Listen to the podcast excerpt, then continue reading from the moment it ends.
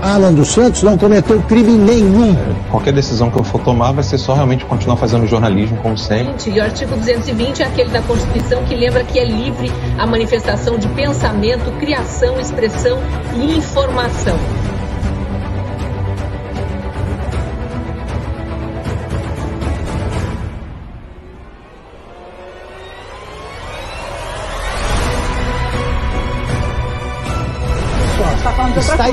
Escrito ali que você que não existe crime cometido com palavras. Não existe. Está na Constituição, não existe.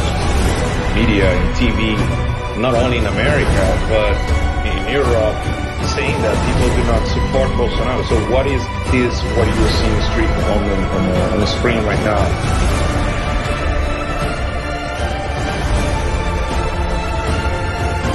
TVs no YouTube. Eles não conseguem entender por que uma mãe de casa, como a Bárbara, consegue crescer. Eles não conseguem entender como um dono de um curso de inglês, como o Gustavo Gaia, consegue ter relevância.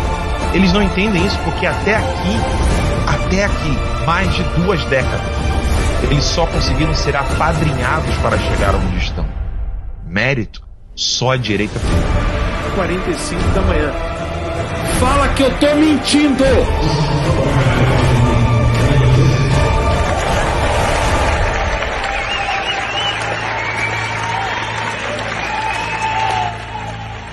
Eu não tenho medo de vocês, não, rapaz!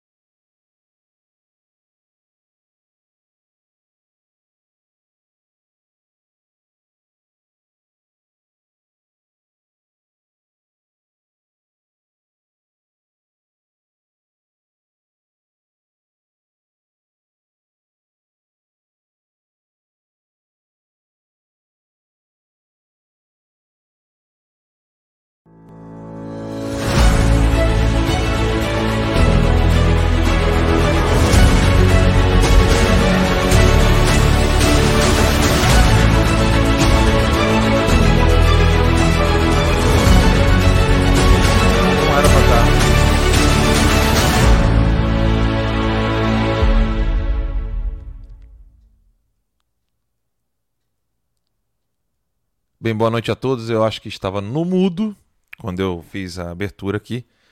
Bem, estava dizendo então é, que está iniciando o nosso programa Guerra de Informação. Eu sou Alan dos Santos, você está no canal Terça Livre. É, boa noite a todos aqueles que nos acompanham é, pelo Spotify. É, você que está ouvindo depois o programa, né, pelo Spotify, compartilhe isso com seus amigos. Você que está nos acompanhando pelo Rumble, pelo Odyssey, pelo Getter, pelo Cloud Hub e, sobretudo, pelo site alandosantos.com ou tercalivre.com.br. Né? Muito obrigado aí a todos vocês que estão nos acompanhando, a todos os assinantes do site. A noite de ontem foi marcada por inúmeras uh, movimentações, não só no Brasil, como aqui nos Estados Unidos, e fatos muito interessantes, repercussão absolutamente global, internacional. É, então, de ontem para hoje, as coisas já começaram a, a virar uma verdadeira tempestade. O primeiro comentário que eu tenho a dizer para vocês aqui, que eu não, não falei no programa de ontem, no dia 17, é que após toda aquela repercussão do Elon Musk, ele divulgou uma publicação do Project Veritas fixando o comentário no perfil dele. O Elon Musk tem mais de 90 milhões de seguidores no Twitter. É, é o ou um dos homens mais ricos. É o mais rico do mundo. Né? Homem mais rico do mundo.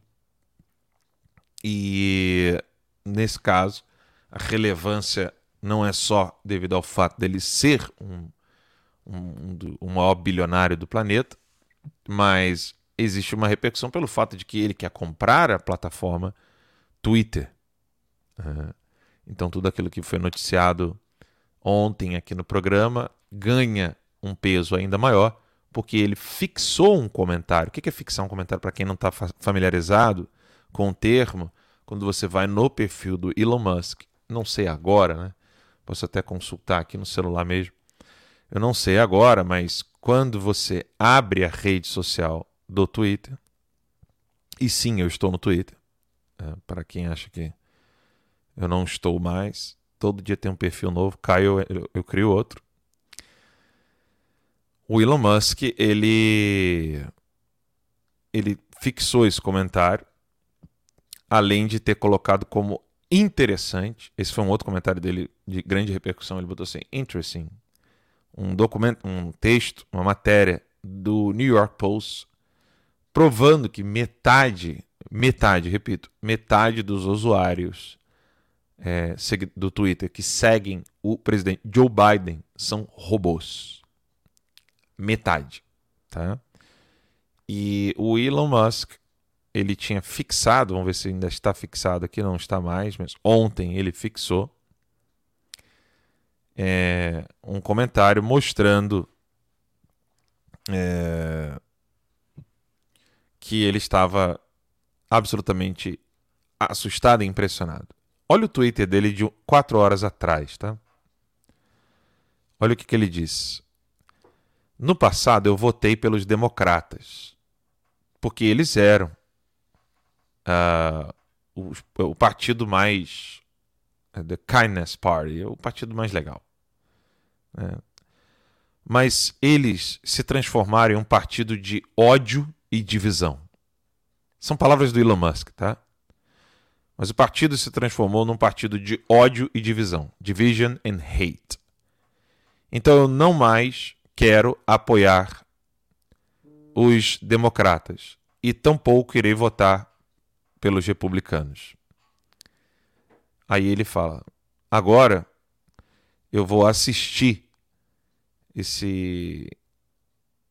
A, expressão que ele usa aqui é Their Dirty Tricks Campaign Against Me. Ou seja, eu vou assistir essa, essa campanha suja e cheia de, de ciladas contra mim. O desenrolar de tudo isso, naquele fala unfold. Bem, é óbvio que quando o Elon Musk ele fala isso, ele vai ganhar notoriedade na massa. Eu não, sabe aquele, eu não sei se vocês já ouviram aquele clichê de que eu não sou nem de direita nem esquerda, né? E um homem que tem 218 bilhões de dólares falando isso, ele influencia ainda mais a massa. Então aqui eu preciso expor uma coisa para você que está me ouvindo nesse programa Guerra de Informação. Existe uma frase que eu vou pegar aqui para vocês. Enéas Carneiro. Veja como é que a, você pode manipular a imprensa de uma maneira abjeta. Né? O doutor Enéas Carneiro ele disse uma frase que se eu quisesse é, simplesmente ganhar notoriedade na mídia ou inventar e manipular palavras, eu diria que o Elon Musk estaria caminhando para o caminho do Enéas Carneiro. Né? Porque eu não estaria mentindo. Eu vou ler para vocês a frase do é, Dr. Enéas Carneiro ele disse o seguinte: Eu sou um nacionalista, um homem preocupado com a minha nação. A nação está contaminada por um, por um abismo. Está muito pequenininho, caminhando, perdão. A nação está caminhando para um abismo. O senhor LaRouche diz que está se aproximando um período para toda a humanidade parecido com o da peste negra, com a idade das trevas. Não há mais, a meu ver, condições de falar em esquerda e direita no mundo atual. Enéas Carneiro, entrevista a, ao jornal Folha de São Paulo, e essa matéria é do Wilson Tosta, em 20 de abril de 1998. vamos, eu quero localizar você na fala do Enes. Isso aqui é uma aula de graça sobre análise política.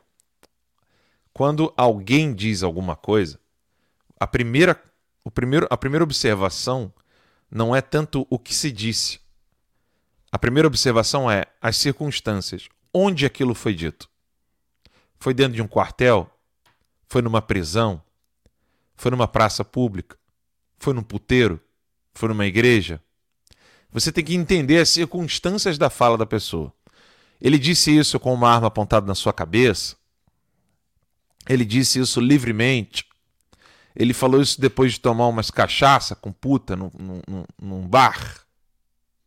Isso é fundamental. Você não pode pegar a frase de uma pessoa e, e, e deslocá-la do seu ambiente e analisar aquele texto com uma mera análise morfológica, sintaxe, etc, etc. Você tem que pegar a fala da pessoa e contextualizar em qual circunstância ela disse isso.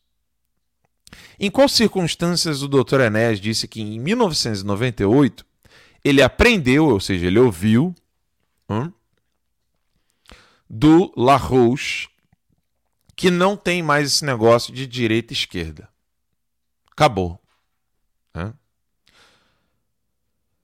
Nós estamos falando de oito anos depois da queda do Muro de Berlim.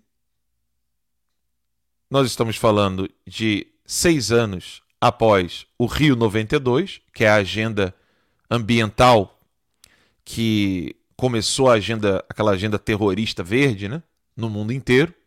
Nós ainda estamos no, nesse nessa narrativa de que é, podem, podem é, é, provar o aborto, não pode de jeito nenhum permitir a caça de baleias, tem que cuidar de ovos de tartaruga, cuidar das árvorezinhas, mas o, a criancinha no ventre da mãe pode ser triturada. É nesse contexto que o Enéas estava. O Dr. Enéas ele estava no início de uma mudança estrutural de propaganda comunista no mundo inteiro onde os comunistas usariam outras roupas, outros discursos, outras narrativas.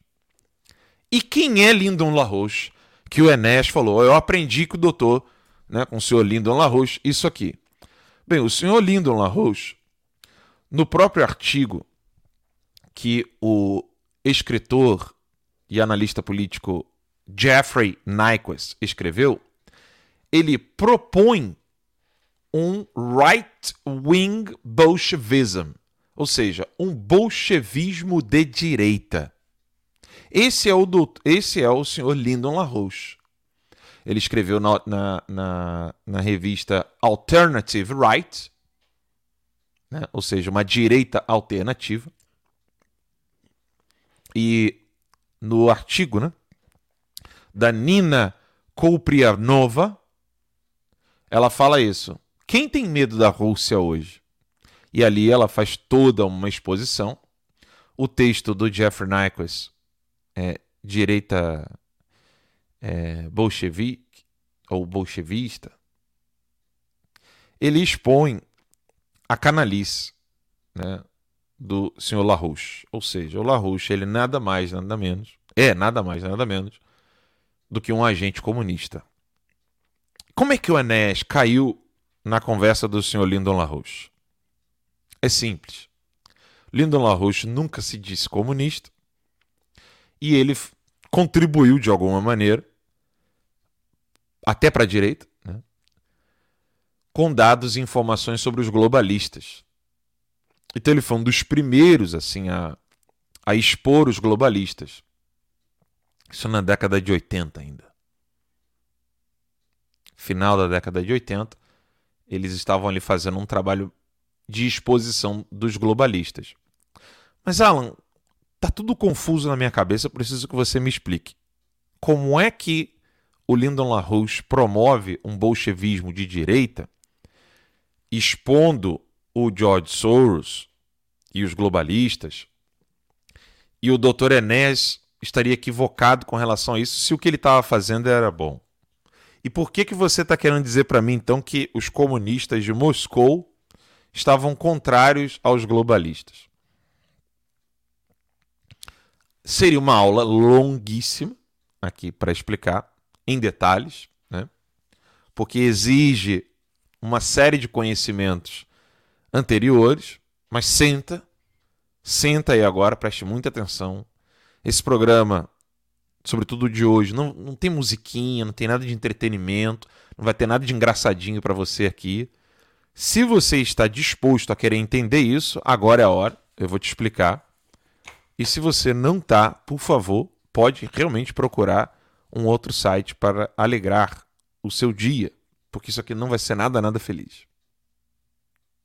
Bem, comunistas sabem que para gerar um ambiente que pareça democrático, você precisa ter um opositor das suas ideias. Do contrário, não existe opositor, logo você é o único que fala, como é o caso da Coreia do Norte. Então, os comunistas, desde o início da sua, das suas análises sobre uh, o cenário mundial, o cenário político, o cenário sociológico, histórico do mundo, eles determinavam o que era considerado como um opositor válido, um opositor lícito. Quem é que pode ser meu opositor? Eu vou determinar quem é que pode ser o meu opositor. Os comunistas sempre fizeram isso. Então eles traçam uma linha onde, olha, esse aqui pode discordar de mim, mas se ele passar dessa linha, ele já não é mais opositor. Ele é inimigo e precisa ser execrado da sociedade. Hum? Foi o que aconteceu com Trotsky, por exemplo, que foi assassinado qualquer tipo de oposição que não seja tão submissa quanto deseja o Partido Comunista, essa pessoa precisa ser execrada. Então, dentro do Partido Comunista, e que partido não é uma instituição político-partidária, é uma organização. O Partido Comunista, quando eu falo Partido Comunista, você tem que entender como uma organização estruturada e hierárquica de pessoas altamente formadas na mentalidade revolucionária. Quem o partido determina que pode falar, por exemplo, Ciro Gomes pode falar do Lula, ele pode criticar. O Ciro pode criticar o Lula. Mas é inadmissível, isso na mentalidade comunista, o Bolsonaro criticar tanto o Lula quanto o, o, o Ciro. E essa estrutura que os comunistas fazem essa organização internacional que eles têm, ela tem um controle tão absurdo sobre a classe falante que o povão não fica sabendo do resultado dos debates internos. Então, o debate interno, de repente, o debate interno de repente cai na opinião pública e ninguém nem sabe de onde veio, quem foi que criou. Né? Quem foi o primeiro a falar sobre a palavra ideologia de gênero ou gênero? Se antes era sexo, você botava ali, né? Sexo masculino, sexo feminino. Quem é que mudou isso pela primeira vez? Quem teve a ideia? Quem foi o gênio que fez isso? Você é quase impossível mapear o primeiro a fazer isso, a falar isso. Porque surge, são, são primeiros. Sabe? Não é uma coisa tipo Adão e Eva, um homem e uma mulher. Eles colocam a coisa assim. Quase ninguém sabe a origem. Então, os comunistas, eles, por exemplo, eles é que criaram a social-democracia. Né? Eu olho para cá assim para olhar para a câmera. Então, eles é que criaram a, a social-democracia. E eles pegam e ressignificam a social-democracia como direita.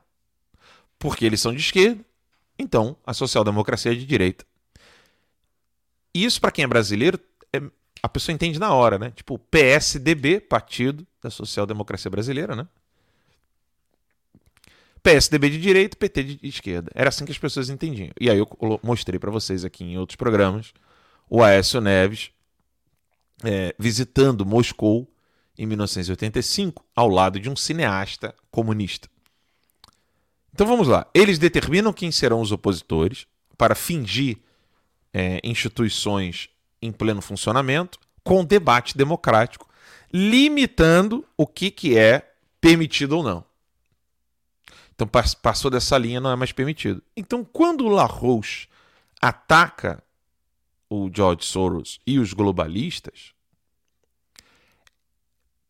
tem duas coisas que ele, ele deseja fazer com essas palavras e ações. A primeira é estimular uma reação, estimular comportamentos. Né? Ele não está disposto a descrever os fatos tais quais ele vê, que é o papel, por exemplo, de um, um escritor, um intelectual escritor. Ele não tem opções ou preferências, é, ou melhor dizendo, as preferências políticas ou as opções morais dele não interferem na sua leitura da realidade. Ou seja, ele está mais comprometido em dizer as coisas tais como elas são, mesmo que aquilo possa trazer para ele inúmeros problemas, do que é, fingir algo para poder se proteger ou ganhar algum tipo de benefício com isso. Esse é o escritor, ele, ele é livre. Ele não é o propagandista, ele não é o político. O político e o propagandista, uma hora ou outra, vai pensar no bolso, vai pensar no dinheiro, vai precisar segurar o freio para poder vender mais, para poder ter mais é, apoio político eleitoreiro. O escritor não. Então, o, o senhor Lyndon LaRouche, ele não tem preocupações de um escritor, de um analista.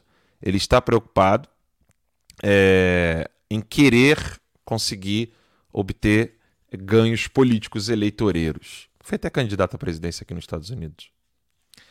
E como ele é um pau-mandado da Rússia, né, ele é um agente russo, ele é um agente soviético, um agente comunista, cabe a ele dizer que não existe mais esquerda e direita, não existe mais a Rússia como inimiga, e na verdade ele opta por trazer um dado real, verdadeiro, de também um verdadeiro e real inimigo, mas no intuito de apagar o outro inimigo. Ou seja, gente, não, não tem mais esse negócio de Rússia, KGB, comunismo. E, de algum modo, isso no mundo teve um certo efeito que muita gente caiu.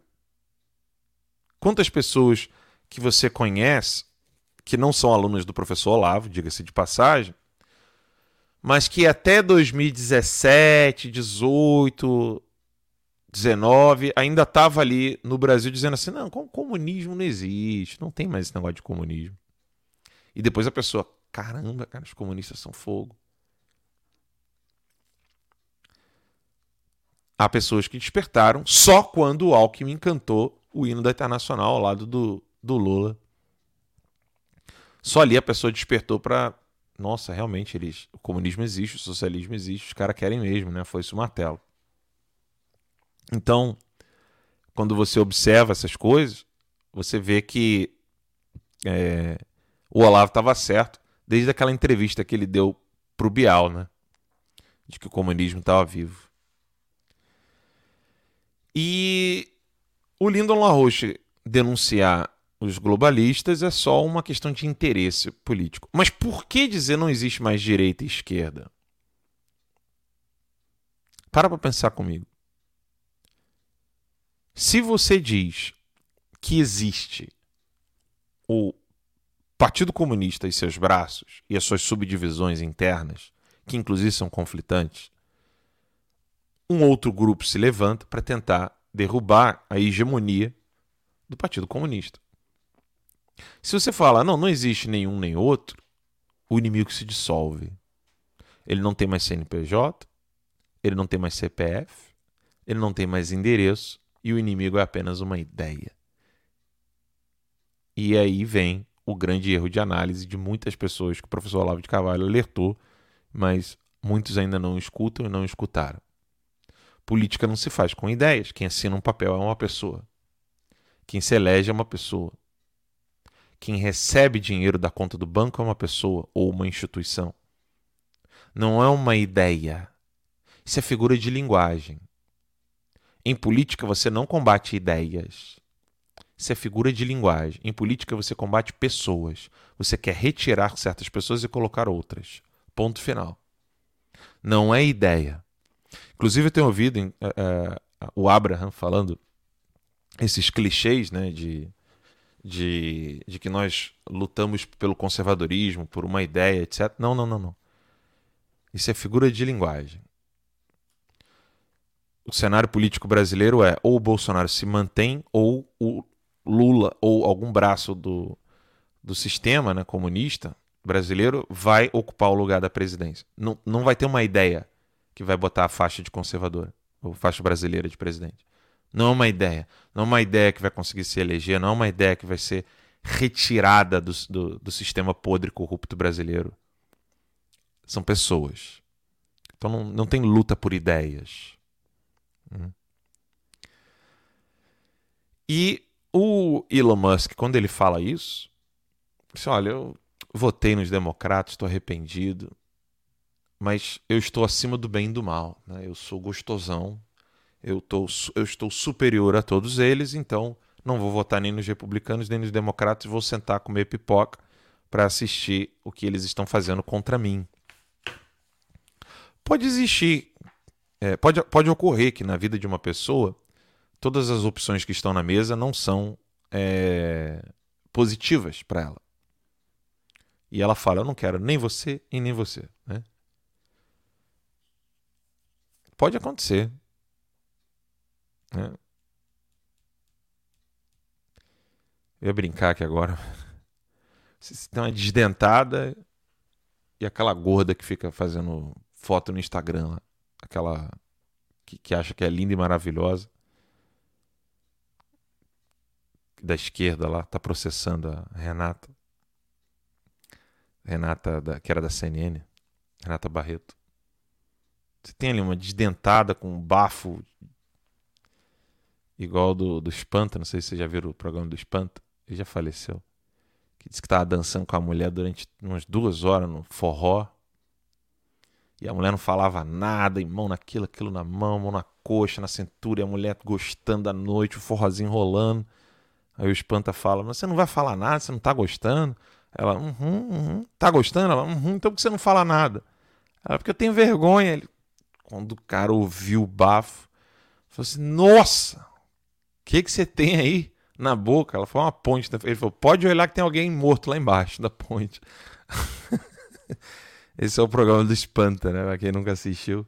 Você tem a opção ali dessa mulher do Espanta e aquela, aquela socialista do cabelo azul. Né? Você pode existir aquela cabelo debaixo do braço. Pode existir aquele momento que o cara fala assim, não, mano, nem, nem lá nem cá, né? Mas aqui nesse caso, salvaguardando aí toda brincadeira, né? Novos fora, como se fala lá no Rio. Tirando essa brincadeira toda para não ficar um ambiente tão pesado o programa, a frase do Elon Musk ela causa um, um certo é, apoio e ela alcança a aprovação da mediocridade, ou seja, da massa. A massa medíocre ela vai de fato querer se sentir dessa maneira. Ah, eu não sou marionete nem da direita nem da esquerda, então eu eu fico na minha. Né? Eu sou independente. Toda vez que eu escuto isso. Fico imaginando, cacete de agulha. É. O cara não sabe nem o que é, não sabe nem que é independência, não sabe nem o que é dependência. Não sabe nem o que é ato voluntário. Enfim. E o que, que ocorre com isso? Né? Você, com um discurso diferente do discurso acadêmico, que é um discurso de uma de uma visão infinitesimal da realidade, ou seja, é, é só uma parte da realidade por causa do discurso acadêmico e seus limites. Você tem os discursos acadêmicos, você tem o discurso da mídia, você tem o discurso da propaganda comercial e política, e todos eles têm um, os seus limites, sejam limites institucionais, limites financeiros, religiosos, seja lá o que for. Existe um discurso que não tem limite, e esse é o único que descreve a realidade tal como ela é, e é a única voz que você tem que realmente ouvir com segurança. É o discurso do escritor. Mas não qualquer escritor, aquele escritor que conseguiu subir nos ombros dos gigantes, aquele que segue todas as ferramentas que nos foram dadas por Aristóteles, Platão, Agostinho, Tomás de Aquino, Leibniz e tantos outros escritores, poetas, Shakespeare, etc. Machado de Assis, Cervantes e por aí vai. Esses homens, eles não estão movidos por benesse política, eleitoral, financeira, econômica, nacional, nacionalista, coisa do tipo. Não, o compromisso deles é descrever a realidade tal como ela é, doa quem doer. E, infelizmente, com a morte do professor Olavo de Carvalho, esses homens, eles não estão só em extinção no Brasil como agora eu ouso dizer que, tirando o Rodrigo Gurgel e o professor Sidney Silveira, quem mais a gente poderia escutar sobre é, com, com, essas capacidades literárias para poder descrever a realidade tal como ela é para nós, que somos. Falo nós aqui porque eu, eu creio que você que está me ouvindo também está na mesma situação que eu, né? Chupando dedinho, ainda trocando fralda, lendo aqui os grandes escritores para um dia ter capacidade intelectual para dizer esta ideia é minha. Né? Acho difícil ter. Assim, devem ter outros nomes, certamente, que eu conheço: professor Rodrigo Gugel, Sidney Silveira e um ou outro amigo mais próximo, mas que não tem nem, nem trabalho literário publicado, etc dos que têm trabalho literário publicado de alto nível, de uma abrangência do horizonte de consciência que vai desde a, desde a da capacidade de compreender fenomenologia, gnosiologia, filosofia do conhecimento, filosofia da ciência, é, o que vem a ser cosmologia, o que, que vem a ser o estudo da psique humana, da linguagem, como a linguagem ela precisa estar de acordo com a coisa no mundo real, e não se perder em questões etimológicas e ter a precisão linguística para descrever alguma coisa, ou seja, o cara tá falando au au, todo mundo entende, pô, legal, beleza, mas aí tem um outro que fala pastor alemão, pastor belga, né? É, mastife, não sei o que lá, o cara ele, ele tem a capacidade da precisão absurda, né? Ele vai no limite da precisão, né? Não é uma pessoa que fala au au, né? Au au tem um monte, né? Que chama o comunismo de comunismo, mas assim, aquele conhecimento genérico, né? Igual meu filho. Au, au, ele sabe, diferente de um cachorro para um gato. Mas eu estou falando assim, conhecimento específico. Né? Que, qual, qual, canino é esse? É, qual, qual é a, a, força da mordida dele? O peso dele? O que, que a pata dele pode fazer? É, quanto de ração ele come? Se ele pode beber muita água ou não? Se ele tem compulsão para comer comida, igual o labrador, por exemplo? Se ele tem um pelo mais oleoso, igual labrador. Estou falando dessas especificações, ou seja, conhecer a coisa num nível absolutamente elevado. E óbvio que o Elon Musk, o Elon Musk é, é uma pessoa que não tem essa, essa competência. Né? Isso não é uma ofensa, tá, gente? Nem Elon Musk, nem, nem toda a direita no mundo inteiro não tem. No mundo inteiro não tem essa capacidade intelectual. São pouquíssimos. Isso é uma coisa realmente que poucos homens têm. Pouquíssimos. E qual é o perigo de você não compreender a importância dos grandes escritores e, e, não, e você não ficar refém da mídia, não, não ficar refém dos jogos políticos eleitoreiros, etc. O perigo é que todo mundo vai começar a discursar sobre palavras vazias, sem significado, e ninguém vai a lugar nenhum. E é a, a imagem que me vem à cabeça, a imagem que me vem à cabeça é um monte de gente discutindo na sala, enquanto quem queria ir para um quarto para pegar o dinheiro guardado no cofre pode ir lá pegar e ir embora. Essa é a imagem mais vívida que vem na minha cabeça quando eu vejo a discussão da classe falante hoje, a discussão da política, não só brasileira como no mundo inteiro. Fica todo mundo discutindo ali assuntos você percebe que não tem, não tem relação com a realidade dos fatos. Ou seja, não tem ninguém discutindo a, a o quão é, frágil está a defesa do cofre e que realmente tem alguém querendo roubar o cofre daquela casa. Estão discutindo quem que foi que lavou a louça, por que, que usou detergente XYZ, é, ou então. É, mas sumiram 300 mil dólares ali dentro daquela casa é, e tem indícios de que aquilo ali foi usado para financiar narcotráfico, mas está todo mundo ali querendo discutir, discutir quem foi que entrou na casa sem bater o sapato e para tirar a poeira do pé? A imagem que eu tenho do debate brasileiro e, e internacional hoje sobre política é isso. Fica um bando de gente ali discutindo sobre coisas absolutamente irrelevantes, enquanto que o que, que os seus olhos estão vendo? Dois policiais foram mortos hoje em, em Fortaleza. Sabe o que, que a Globo noticiou? Suspeito de matar, suspeito de matar os dois policiais foi pego e assassinado pela polícia. Assassinado. Esse foi o termo que o jornal falou. Chamou os, os policiais de assassinos. Vou até ler o texto aqui para não faltar com os detalhes. Texto que a polícia utilizou, o jornal utilizou da Globo, foi até lá no sugestão, inclusive, eu já tinha recebido o texto de outro lugar, mas sugestão de um assinante do site tercalivre.com.br. Tá assim, ó, agentes rodoviários mortos a tiros na BR-116. Suspeito de atirar contra os policiais. Olha só. Eles foram mortos. Então, suspeito de atirar, uh, atirar contra os policiais, foi assassinado por outro agente.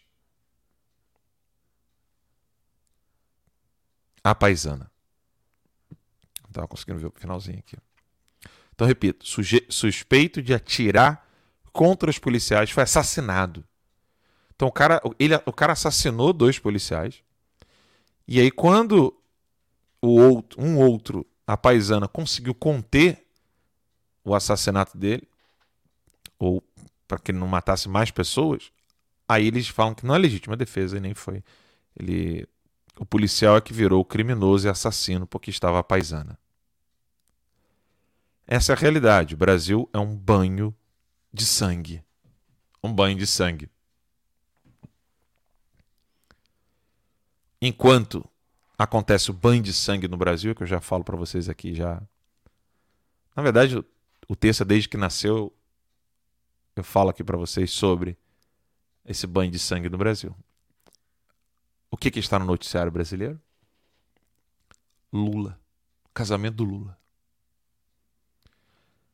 Casamento do Lula, Fux falando que houve um ataque terrorista contra o STF. Terrorista. E esse é o debate. Debate que está em jogo no Brasil. E não só aí, né? Aqui também. Mas que fique essa lição para vocês. Fujam. É, de reagir a ações de mídia, política eleitoreira e propagandista. E, infelizmente, a linguagem acadêmica ela é muitíssimo é, específica de uma área do conhecimento, ou seja, ela não é específica naquele sentido que eu falei de você tá, conseguir descrever os fatos. Ela é, ela, é, ela é circunscrita pelo limite da sua análise infinitesimal da realidade. Ou seja, o físico não tem noções básicas de medicina, de psicologia, eh, de filosofia, de teologia, coisa que o, coisa que o escritor, de algum modo, ele acaba tendo. Bem, 38 minutos, o programa está bem chatinho, porque foi, bem dizer, uma aula, uma aula até muito desorganizada. Creio eu que não tenha sido muito agradável mas eu vou para um rápido intervalo e volto atendendo vocês no telefone que vai estar aqui na tela, tá bom? A gente se vê daqui a pouquinho. O Getúlio, há 70 anos atrás, teve uma clareza que nós não tivemos. Né, de pegar um cara e dizer, ó, você vai montar um jornal e vamos fazer desse jornal um jornal vibrante e uma arma do povo, como se dizia da, da velha última hora. Nós não fizemos nem isso, nem nada. Preferimos encher os bolsos dos caras de dinheiro. Preferimos encher os bolsos dos caras de dinheiro. Encher o bolso deles de concessões, que nós tínhamos a SECOM e tinha o Ministério do, das Comunicações. Tanto numa com a mão nós dávamos mais e mais e mais e mais licenças de canais e rádio e tal, e do outro lado davam muito dinheiro para ele. Então fica difícil. Bem, estamos de volta aqui com o nosso programa Guerra de Informação aqui no tercalivre.com.br, o site mais odiado desses canalhas comunistas e revolucionários do mundo inteiro. Você pode telefonar aqui para gente, número 19 40 42 03 60. Se não der certo, você 60 de novo. É, deixa eu ver aqui. Ah, o pessoal está gostando muito. Ah, obrigado. Fui avisado aqui. É, número do telefone está aí na tela: 19 40 42 03 60. Liga aí, eu tendo aqui que a gente conversa. O pessoal do Guerra é sempre muito animado, né? A galera do Guerra tá gostando do programa. Eu achei que o pessoal ia meio que ficar. Não ia curtir muito, não. Vocês sempre me surpreendem. Eu já disse, né? Vocês são parte da elite que o Brasil vive hoje, porque o número de pessoas que está interessado no que vocês estão interessados é muito pequeno. Muito pequeno. Pequenininho demais. Então deixa eu ver aqui, deixa eu só diminuir o volume. Aí diminui o volume aqui, deixa eu ver se eu consigo acompanhar vocês aqui no. Eu mesmo nem sei como é que vê. Ah, já tem gente ligando aqui. Não sei nem como é que acompanha comentário ali. Boa noite, tudo bom? Aqui é o Alan dos Santos, quem fala? Tudo bom? Tudo bom, Thiago? Tudo bom? Diga lá, eu só, eu só preciso que você baixe a, o que você está assistindo, porque senão a gente fica, eu fico me escutando aqui.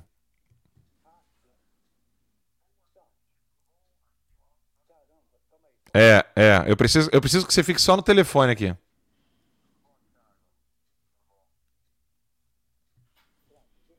Aí, beleza, agora sim. Tudo bom, Thiago?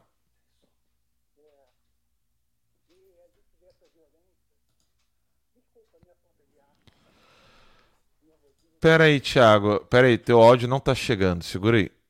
Agora, uhum. agora vai chegar aqui. Desculpa, gente, erro meu aqui. Tiagão, pode falar agora que o pessoal vai te ouvir. Desculpa, Alan. Recentemente também pode ser problema do telefone. Diga lá. Então, a gente vê aqui a violência no Rio de Janeiro e eu também fico muito cismado é, com a falta de coerência do pessoal discutindo sobre coisas básicas e você tocar em pontos essenciais sobre até o assassinato daquelas três crianças, Sim. né, que sumiram e a mídia não repercute. Foram brutalmente assassinados. Sim. Aquele assassinato também que você tinha, tinha dito sobre índios, que assassinou brutalmente. Sim, ele foi e... arrastado, foi arrastado o corpo dele durante quilômetros, ah. arrancaram o coração e o fígado dele, Bem, jogaram restos do corpo picado num, numa pedra no fundo do rio são diversas coisas. A gente sabe que eu vivo no Rio de Janeiro desde que nasci, já tenho 36 anos, e eu vejo cada vez mais as coisas se estreitando. É, conforme os movimentos de esquerda sempre ter alimentado o narcotráfico e as narcos-milícias aqui do Rio de Janeiro. Sim. E eu, eu não vou conseguir concluir uma pergunta, porque são muitos dados, é só uma comoção mesmo, Sim. que eu tenho aqui. Um lamento, né? A me conformar né, com esses, é, esses problemas que o Rio de Janeiro. Mas eu não consigo escutar é, coisas que acontece aqui nesse círculo da Zona Oeste. Eu moro na Zona Oeste. Sim. É, coisas que você noticia aqui na Zona Oeste acontecem até pior. Sim, né? eu sei, sim. Acontece até bem pior. E bem, também morei em comunidades dominadas pelo tráfico de drogas. E por falar nisso, também tenho a concordar uma coisa, que os livros de Olavo de Carvalho estão chegando nessas comunidades, graças a Deus. Deus seja louvado. Isso é, e... isso, é, isso, é, isso é animador demais.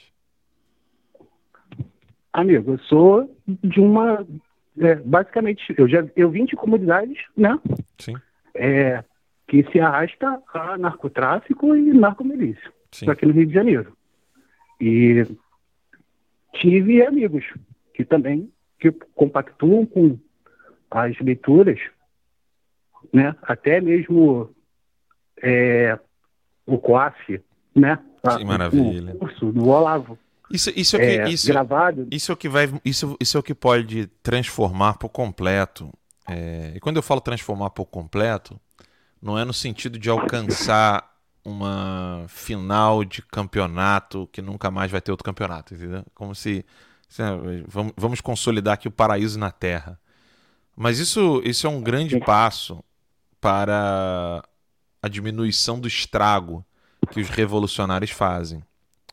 Se por um lado, Tiago, é impossível criar o paraíso na Terra, e, e o que pode ser feito é diminuir a desgraça é, provocada em consequência das ações revolucionárias nos seus braços diretos e indiretos, do outro lado, existem lugares no planeta Terra, ou seja, existem, existem lugares na realidade que podem ser vistos com os olhos, tocado com as mãos, lugares onde você vive infinitamente melhor, porque a ação dos revolucionários é menor. O que, que eu quero dizer com isso? Se por um lado é impossível criar o paraíso na Terra, por outro, a diminuição do poder dos revolucionários gera uma tranquilidade, uma paz que é assim algo impensável para outras pessoas em outras regiões. Ou seja, se existe um lugar como os Estados Unidos, se existe um lugar como a Suíça, se existe um lugar como certas cidades e, e, e, regiões no Japão ou em outros países de primeiro mundo com, com paz e prosperidade e tranquilidade, é possível chegar nesse nível, entende? Então, não é que o Japão esteja no, no, no, na perfeição, não é que os Estados Unidos esteja na perfeição, não é que a Suíça esteja na perfeição, não é isso. É que a diminuição do poder dos revolucionários faz com que as consequências dos seus atos não consiga inibir as consequências dos bons atos dos cidadãos que estão nesses países. Ou seja, vou tentar botar de uma maneira mais simples possível, tá?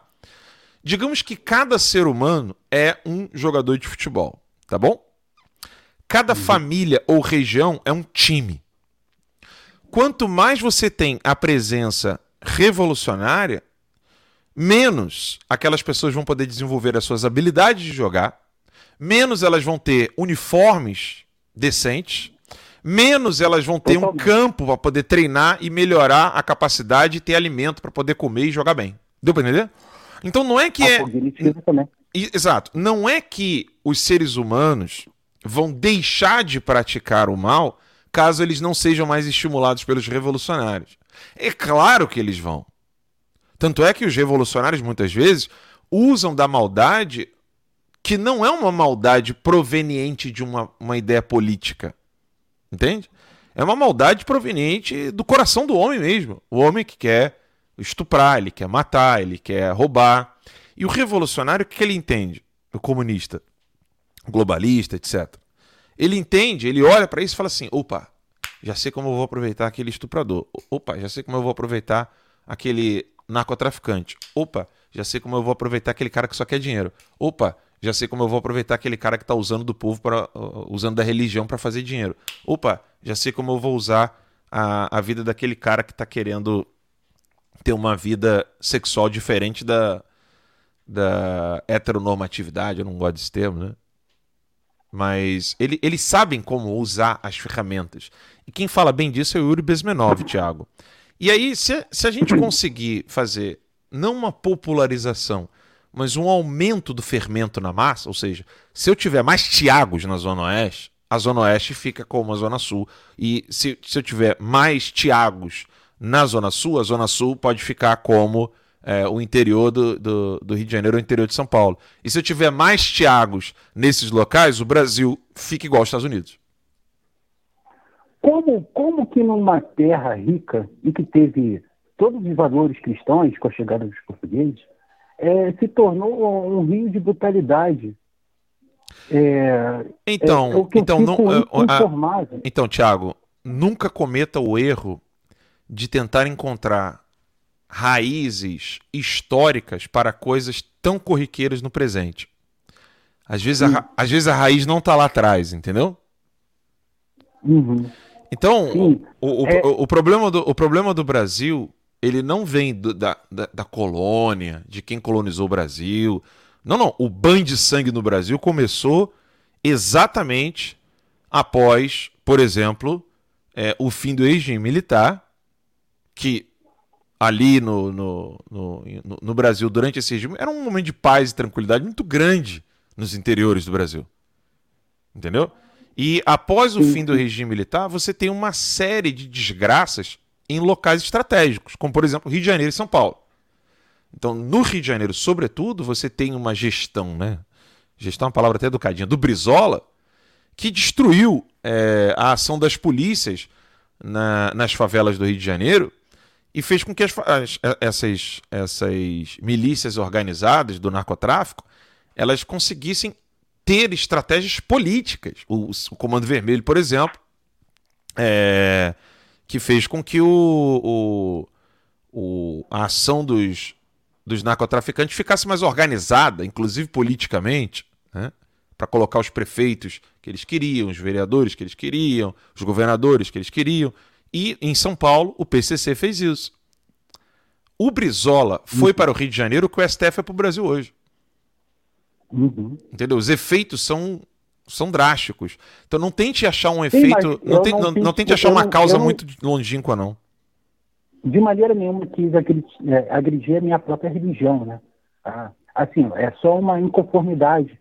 Eu sei que. não, eu entendi, mas é porque. É, é, que, né, sociologicamente falando e historicamente falando, você conseguir criar um nexo causal de agentes históricos entre a colonização e o narcotráfico do Rio de uhum. Janeiro uhum. é, é, um samba do crioulo doido. É, é impossível. É, não, é impossível. Uhum. Achar um nexo causal entre um e outro. Aí, aí você vai ficar igual o José Ramos Tinhorão, que disse que a única música brasileira que existe é a música que foi é, oprimida pelo Estado e, e pela religião. Que aí ele bota que é o samba, a única música do, do Brasil inteiro que é realmente popular é o samba. E ele vai dizer que isso estão nas. É, é, que as raízes disso estão nas festas de Veneza na Idade Média. É. José Ramos Então, assim, fuja dessa história de querer achar raízes históricas não, profundas não, eu, não, eu sei, para problemas sei. concretos. Isso só foi uma só foi uma exclamação assim em dizer que em grande maioria, a gente é a maioria, o povo de bem é a maioria. E, e, acredita em Deus, entendeu? Sim, Tem sim. Deus no coração, tem Jesus. É, é, é, eu sei que foi muito além do, do tempo, né? Essa, crono, essa cronologia. É, e, tem, e tem esse problema, é, tem esse é problema religioso pra, que você falou também. Né? Tentar. Então, também queria saber, decorrente às denúncias que você fez. Eu fico muito comovente com a sua situação, Alan. Muito Espero obrigado. Obrigado. Deus esteja sempre com você e a sua família. Obrigado pela sua compaixão. Filha esteja bem. E isso tudo vai dar uma volta. Isso daí é, é temporário. É, é temporário. Quiser, eu não consegui fazer nenhum tipo de doação, te ajudar, mas todos os dias eu acompanho o Tessalino. Não, divulgando é a melhor coisa que você pode fazer, meu irmãozinho. Outra coisa, é, tem o grupo Cloud Hub, é, um site chamado Cloud Hub, lá tem um grupo Guerra de Informação, né? CL. Na verdade, acessa o site tercalivre.com.br que lá tem tudo isso.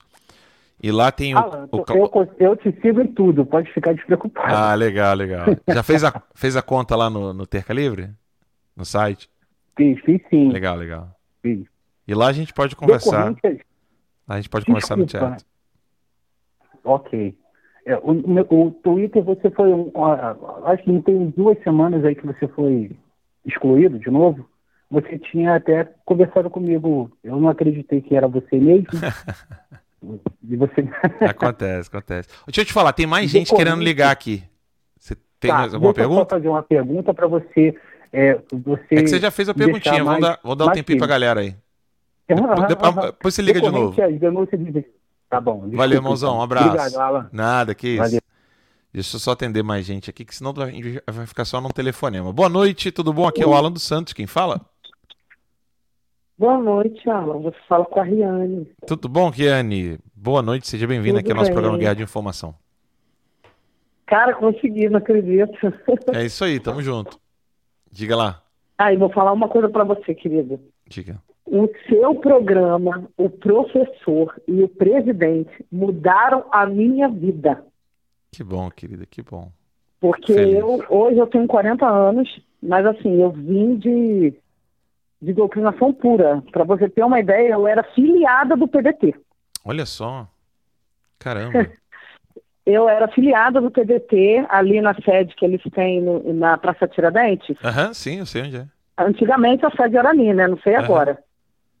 Mas a sede era ali e ouvi meu avô, né? É, cresci ouvindo meu avô falar sobre Brizola, e só. os Brizolões, e todo mundo achava aquilo maravilhoso, né? É, não, é Nossa, ed- educador, escola, ensino integral.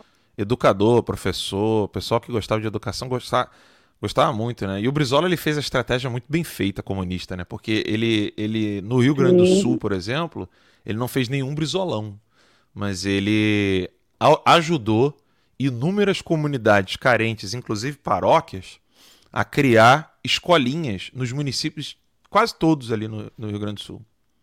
Ah, então só no Rio que tem Brizolão? É, só no Rio. Só aqui no Rio? É. Pois é, e eu, assim, meu avô, a minha família muito, sempre gostou de política, né? Aham. Mas o povo era muito doutrinado. Mas a minha mãe não, minha mãe é funcionária federal. E a minha mãe sempre conversava comigo e falava para mim, filha, não, não existiu ditadura, não é isso que as pessoas falam. Olha eu só. vivi com a sua avó, eu vivi a guerra. E não é isso que as pessoas falam. Tudo que você está vendo construído hoje no Brasil veio da, da, da, da época que, que os militares estavam no poder. Nós Olha não teríamos nada, o Brasil não seria nada. Olha só.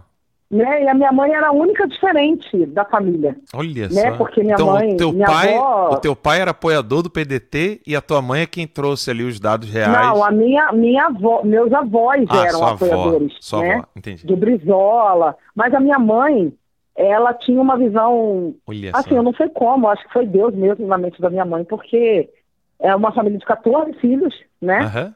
E a minha mãe era a única que dizia assim, olha, eu não quero essa vida para mim, eu quero estudar, eu quero casar e ter filhos quando eu tiver condições de cuidar dos meus Que filhos. Minha mãe dizia que ela não queria ter aquela vida que a minha avó levava, né? Porque minha avó é, não, não tinha estudo e ela achava que as mulheres tinham que estudar também, né? Aham, aham. Minha mãe começou a estudar, ela tinha nove anos, Caramba. porque a prioridade na casa do meu avô era que os homens estudassem, né? As mulheres só aprendiam a lavar, passar e cozinhar. E a minha mãe dizia, não, não é essa vida que eu quero para mim. Eu não vou educar os me- os meus filhos quando eu os tiver, eu não vou educá-los dessa forma, né? Aham. E realmente, a minha mãe foi, foi- quando a gente nasceu, minha mãe tinha 30, 31 anos. Para aquela época já era bem avançado, né? Aham. Minha mãe já era formada, mas assim, na minha vida, então eu cresci, eu ficava nesse parâmetro, né? Aquilo que minha mãe falava, mas aquilo que meu avô falava com os meus filhos batia com a realidade daquilo que eu ouvia na escola. Entendi. Então, para mim, eu pendia mais para esse lado, né? Entendi. Só que eu comecei a ver certas coisas e comecei a despertar. E quando eu conheci meu esposo, que hoje eu sou casada, louvado seja Deus, né? Nós servimos a Deus. A família do meu esposo, o meu sogro, era lulista, doente, Seu sogro era lulista. mas doente. Sim, porque meu sogro era encarregado da Petrobras. Ah, olha só. E aí. Então ele era lulista doente. Para você ter uma ideia, quando a minha- sogra, ela, é- ela veio de Pernambuco para o Rio de Janeiro, ela entrou num barracão no Parque União, né? Morava num barracão no Parque União e conseguiu, pela Jandira Fegali, um assentamento dentro do Complexo da Maré. Olha Né? Eu sou lá do Complexo da Maré, filho. Eu sou do olho do furacão. Olha só. Você sabe, sabe que eu ajudei E ali. meu eu- marido é nascido e criado ali. Então, eu fiquei dois anos ali na, na Jesus de Nazaré, ali na Passarela 9. Nossa! É, na época do padre Eduardo. lá. Aquilo é tipo um abrigo, né? É, uma, é uma. Um Ali, abrigo, um asilo. não, é uma paróquia ali. E era a divisa do comando terceiro ali, né? Ah, tá, paróquia São José. Não, não, paróquia Jesus de Nazaré, ali na Passarela 9. Não, tem uma paróquia Depois do McDonald's. da, Depois do McDonald's. da Desceu Vila do João. Então, da Vila do João mais pra lá um pouquinho. Desceu, desceu ali na 9. Ah, você tá falando na divisão lá em cima, do comando pro, Isso. pro outro lado. Isso, é você desceu ali na 9, passou o McDonald's, acho que é a primeira ou segunda rua esquerda, vai embora, depois do. É da Nova Holanda. Isso, depois do. Depois do. Negócio de ônibus lá, como é que a gente fala? Empresa de ônibus, né? Do terminal. Não, não é terminal, da, da, da garagem. Depois da garagem do- dos ônibus ali, aí é- aí- ali já é a de- a divisa do que terceiro a garagem comando. agora mudou de lugar. A garagem é na frente da. É na entrada da Vila do João agora. É, eu não a sei. garagem da Real. A, a época, A, a, época, garagem da Real é ali na frente da Vila do João tá, agora. a época, a época que eu Em ajudava ali. Então, a época que eu ajudava ali na favela da Maré era ali. Eu tinha que entrar, ligar, perguntando se já tinha, tava tendo guerra ou não. E aí dava pra Meu entrar. Deus. É. É punk ali. Cara, e quando eu conheci meu esposo, que assim, eu comecei a mudar meu pensamento em 2015, 2016, não, mentira, 2014, que eu comecei a ver, o- eu conheci o Bolsonaro como deputado, eu não conheci ele como presidente. Aham. E eu conheci ele como deputado, eu já comecei a ver que ele era diferente, né? Uhum. As coisas. E eu comecei, eu comecei a perceber que estava tudo errado. Eu falei, gente, mas está tudo errado. E aí eu comecei a buscar a história de verdade. Que, que- quem era o zumbi de Palmares, na verdade? Qual foi a verdade que aconteceu? Será que, ele, que, que realmente era aquilo? Né? Aham. Eu falava, tá tudo muito estranho. E aí eu comecei a procurar sozinha. Sim. E comecei a descobrir várias coisas. Eu falei, cara, tudo que eu aprendi até hoje é uma mentira. Tava sendo enganada, né? E, e a Jandira Fegali, ela almoçava na casa da minha sogra. Olha só. Quando tinha reuniões que eles iam, né, na, na- nas favelas, Você né? sabe, você sabe que eu e fui. Você sabe que um, um- Não eu, né? Eu, na verdade, não fiz quase nada, bem dizer nada mesmo. Mas um, um grupo de amigos meus é, que foram os responsáveis por derrubar a. ferrar, né? Atrapalhar a candidatura da Jandira Fegali, Jandira Fegali para o Senado em 2010. Você lembra disso? Que o cardeal Eusébio. Lembro, nossa, isso deu um caô. É, a- a- eles tentaram prender o cardeal. A gente impediu que a Jandira Fegali, a Jandira Fegali fosse para o Senado. Cara, a Jandira Fegali era na casa da minha sogra, sentava na mesa Olha com meu sogro. E o meu marido, ele era lulista doente também, igual o meu, o meu, meu esposo era lulista doente, igual meu sogro, porque cresceu ouvindo aquilo ali, né? Uhum. e vendo aquele povo todo na casa dele. Só que quando eu comecei a mudar, né, quando eu comecei a enxergar tudo, eu comecei a passar para o meu esposo também. Que na época a gente não era nem casado ainda. Aham. E eu falei para ele, falava para ele, Pablo, tá errado. Aí ele, mas como tá errado? E eu nunca discuti com ele, eu falava para ele assim, olha, eu não vou brigar com você. Eu não quero brigar com você. Que você é meu namorado, eu amo, eu quero, a gente vai casar. Eu não quero brigar com você. Mas eu vou mostrar para você, por A mais B, que você tá errado. Olha Então, só. todas as reportagens que eu achava, tudo que eu descobria, tudo que o Bolsonaro postava, eu ia lá e mandava para ele ler. Eu falava, lê a matéria. Eu falava, lê isso aqui, lê o site, lê a- a notícia tal. E ele, por si só, foi caindo em si. E foi vendo que, que aquilo que eu falava era verdade. Então, quando veio já 2016, 2017, quando o Bolsonaro se lançou a presidente, nós fizemos campanha para a presidência dele. Nós fomos praticamente expulsos da Caramba. família. Caramba. Você acredita nisso? Eu pendurava a bandeira do Bolsonaro, eu morava em cima da minha sogra. E eu preguei, botei bandeira, preguei é, adesivo na janela. Então, segundo, segundo o STF, você recebeu uma ordem para isso e quem teria dado a ordem ou fui eu ou foi o Carlos Bolsonaro ou o próprio Jair, né? Segundo o STF. Nossa, o meu marido ficava com medo. Falava pra mim, amor, não anda com a camisa do Bolsonaro aqui dentro. Porque o- o- o- eles são muito conhecidos lá, né? Minha sogra tá lá no Complexo da Maré há 40 anos. Sim. Meu marido conhece muita gente. Sim. E aí ele falava, não anda com a camisa do Bolsonaro aqui. Porque pode ser que aconteça alguma coisa com você. Claro, claro. Tá louco. E eu falava, ah, eu não quero saber. E eu andava com a camisa dele para baixo e para cima. Filho, eu sei que isso deu um caô na minha família, na família da minha sogra. o meu sogro, para você ter uma ideia, o meu sogro morreu de Covid, Aham. tá? Meu sogro morreu de Covid. Eu lutei até o último minuto para que ele fizesse o tratamento precoce, para que ele se tratasse, e ele, pela ignorância dele, ele não quis fazer.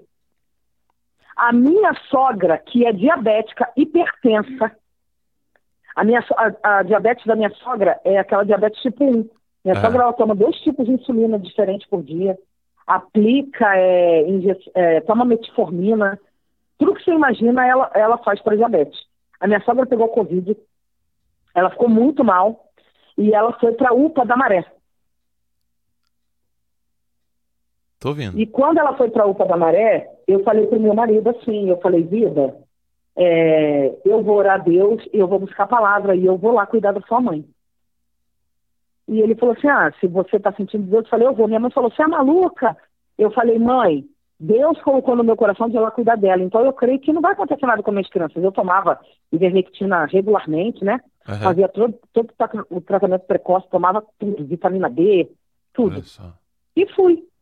Fui lá cuidar da minha sogra. Filho, a minha sogra estava com o rim paralisado. Eu tirei minha sogra da UPA, assinei um termo de responsabilidade. Falei, ó, ela não vai ficar internada aqui.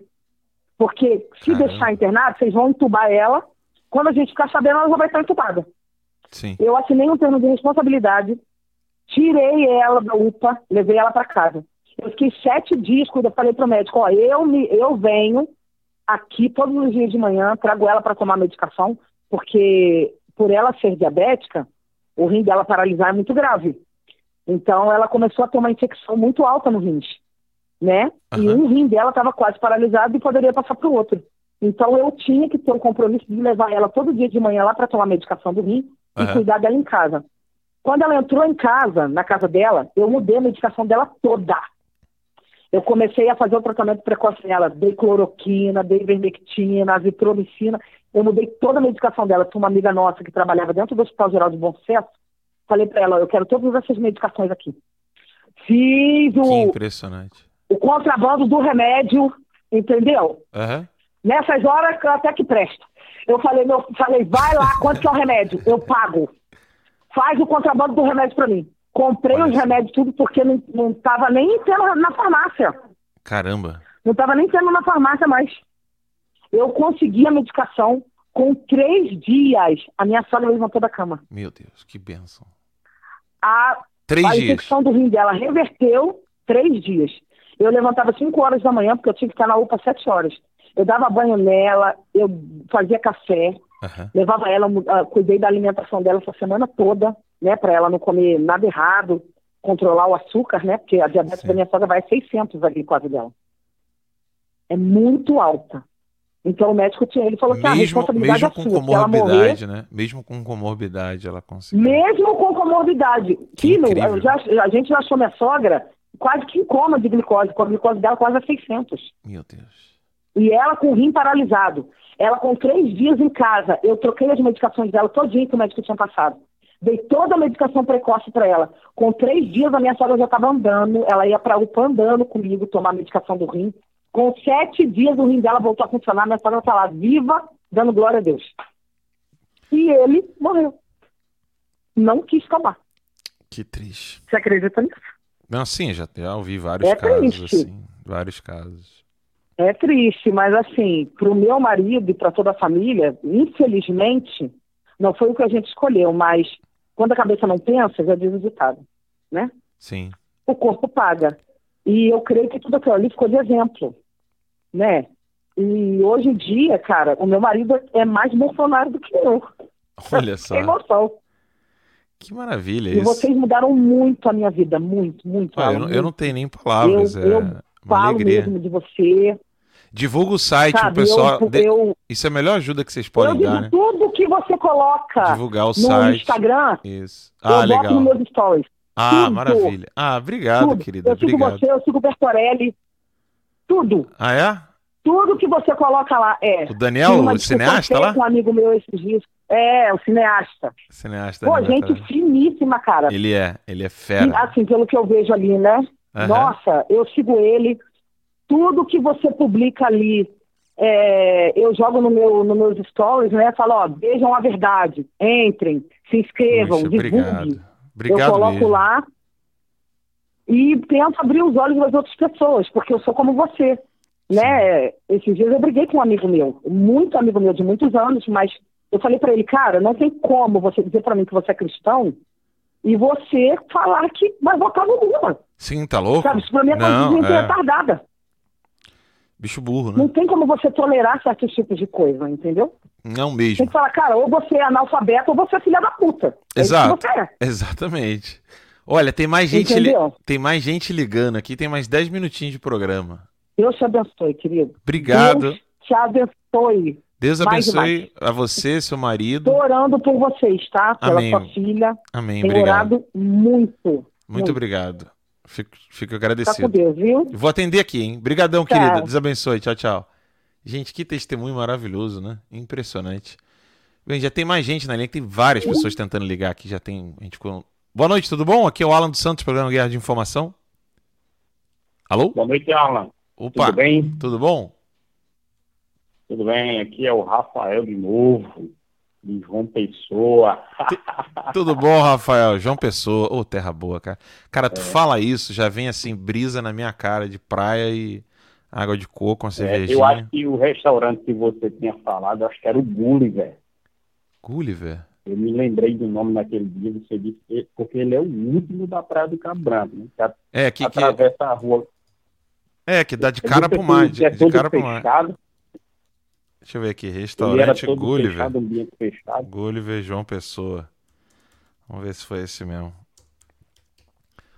Vamos ver se. Ele, ele era um ambiente todo fechado, é um de vidro, todo de vidro. Não, não, ele não era Ficou aberto. chique. Não era chique assim, não, rapaz. Ele era. Ah, então era do lado, era vizinho. Não. Ele era assim. é- Ah, não, pode ser esse aqui mesmo, mas era ali. Era, era, era- Deixa eu dar um zoom aqui. Ele tá dando ali que é na. É, porque tem, a, tem, a, tem um negócio, tinha, né? Porque a Amarela levou o negócio da manjado na, na frente. Não, mas não era chique assim, não. Era de cara com a praia mesmo. Era gostoso pra caramba. Era numa curvinha assim. Realmente tinha uma curva, mas. Ah, era- então é isso mesmo. É o vizinho. É um que é vizinho ao Gulliver, então. Ah, tá. O do lado, é né? também. É, é bom também. Porque é mesmo de frente e ali não tem mais trânsito. Então, da- eu acho que é. Eu acho que é lá, lá, lá ladeira? Não, deixa eu ver. Não, isso aqui é ice cream. É, Era ali do lado ali. nome eu não vou me lembrar agora, não. Mas eu tô vendo foto Então, aqui. direto ao assunto, Diga lá, meu irmão, diga lá. Saudade da É, Paraíba. assim, com, com, com o que a, a, a senhorita estava falando aí anteriormente, eu assino embaixo de tudo que ela disse. Né? Passei situações semelhantes da que ela passou, né? Aham. É, é, é, em, em vários momentos, né? A gente defendia que eu e a minha esposa, a gente defendia o, o, o que vocês falavam, Aham. o que o, o professor Olavo é, falava no livro, nos livros, né? Eu, eu tenho lido uns livros dele, e, e coisas que o Bolsonaro também fala e falava, né? Sim. E a gente passou um- uns bocados também, de vez em quando aqui com a família, e assim, super me identifiquei com o que ela estava falando aí.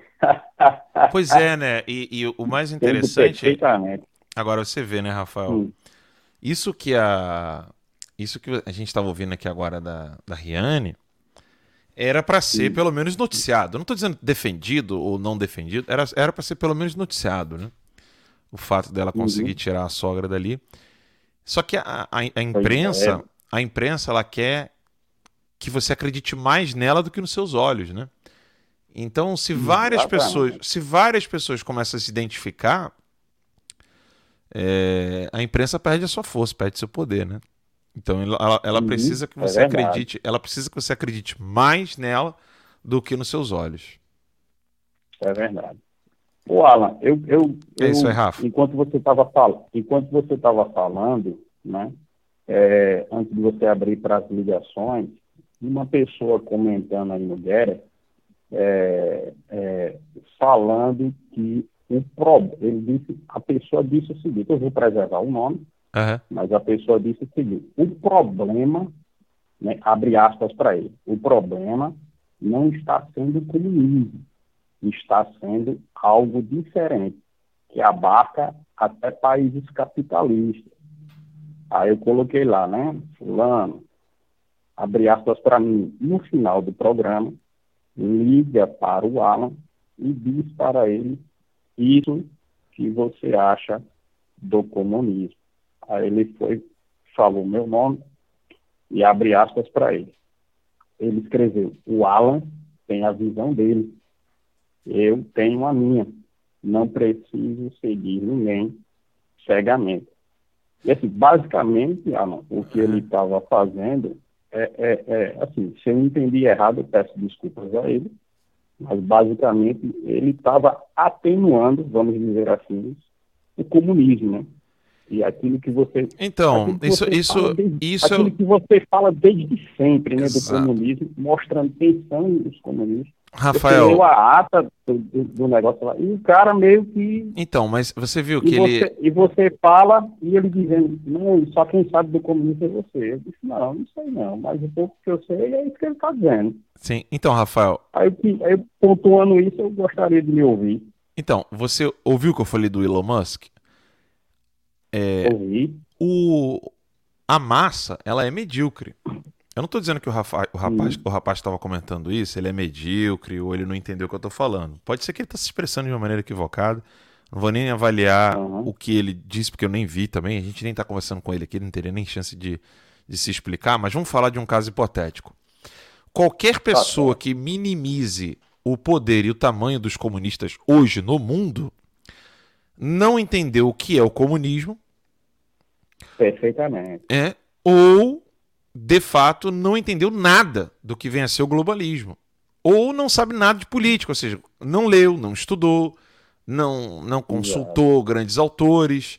É, Para você, ninguém pode conhecer o comunismo sem ter lido Karl Marx, sem ter lido Trotsky, sem ter lido é, Gramsci, sem ter lido é, Stalin, sem ter lido Rosa Luxemburgo. Você não pode dizer que você conhece o comunismo pelos seus efeitos.